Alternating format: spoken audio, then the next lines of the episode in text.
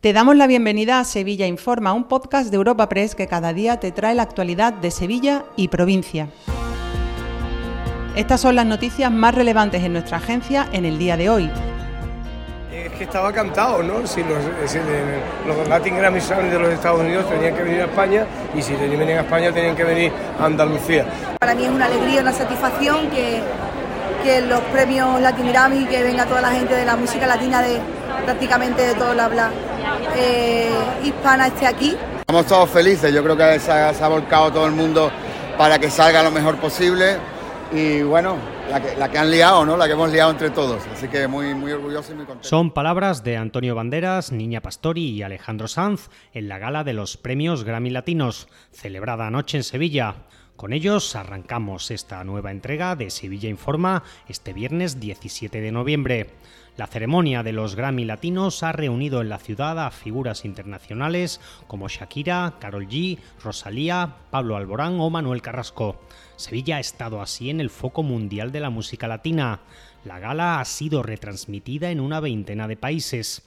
Las autoridades destacan que ha quedado demostrada la capacidad de la ciudad para acoger eventos de gran envergadura. También señalan la proyección que ha cosechado Sevilla. Y si hace algunos días se calculaba un impacto económico de 50 millones de euros, hoy se habla de hasta 100 millones. Así lo ha dicho el alcalde hispalense, José Luis Sanz. Y anoche millones de personas en el mundo estuvieran pendientes de una ciudad que se llamara, se llamaba Sevilla.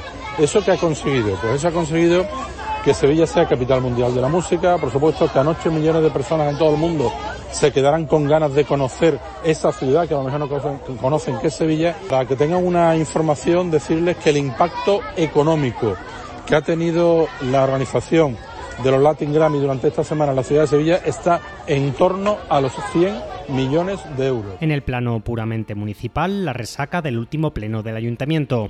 Pesan especialmente las palabras del alcalde reconociendo que no tiene ningún proyecto concreto para Tablada.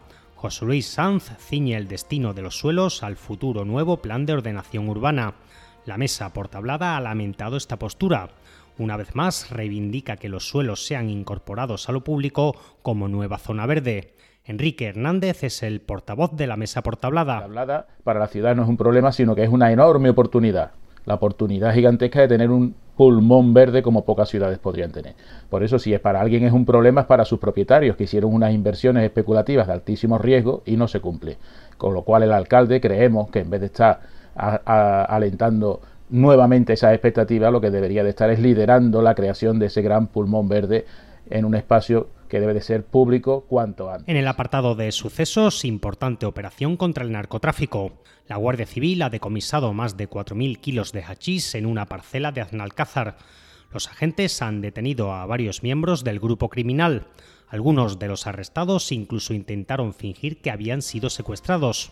Contaban con pistolas semiautomáticas modelo Glock y munición para su uso. Rosa Reina es portavoz de la Guardia Civil de Sevilla. Se procede a detener a esas dos personas que intentaban huir en un principio como autores de un delito contra la salud pública y otro de tenencia ilícita de armas.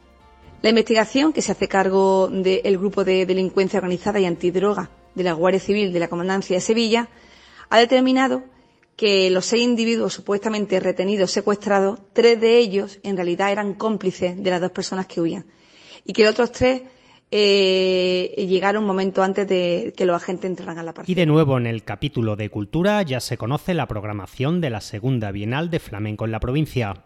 Contará con artistas como María Terremoto, Antonio Reyes, Manuela Carrasco Hija y Marta Aguilar. La programación incluye funciones en Sevilla Capital, Lebrija o Mairena del Alcor como prolongación de la tradicional Bienal de Flamenco.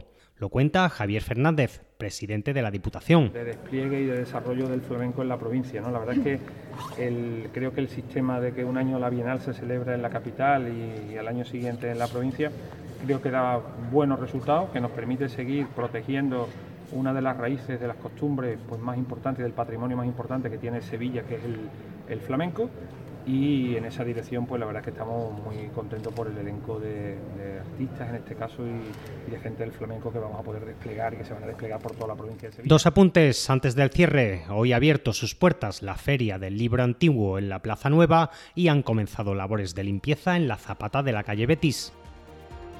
Te recordamos que puedes suscribirte y descubrir el resto de episodios de este podcast en nuestra web entrando en europapress.es barra podcast o a través de las principales plataformas de podcasting.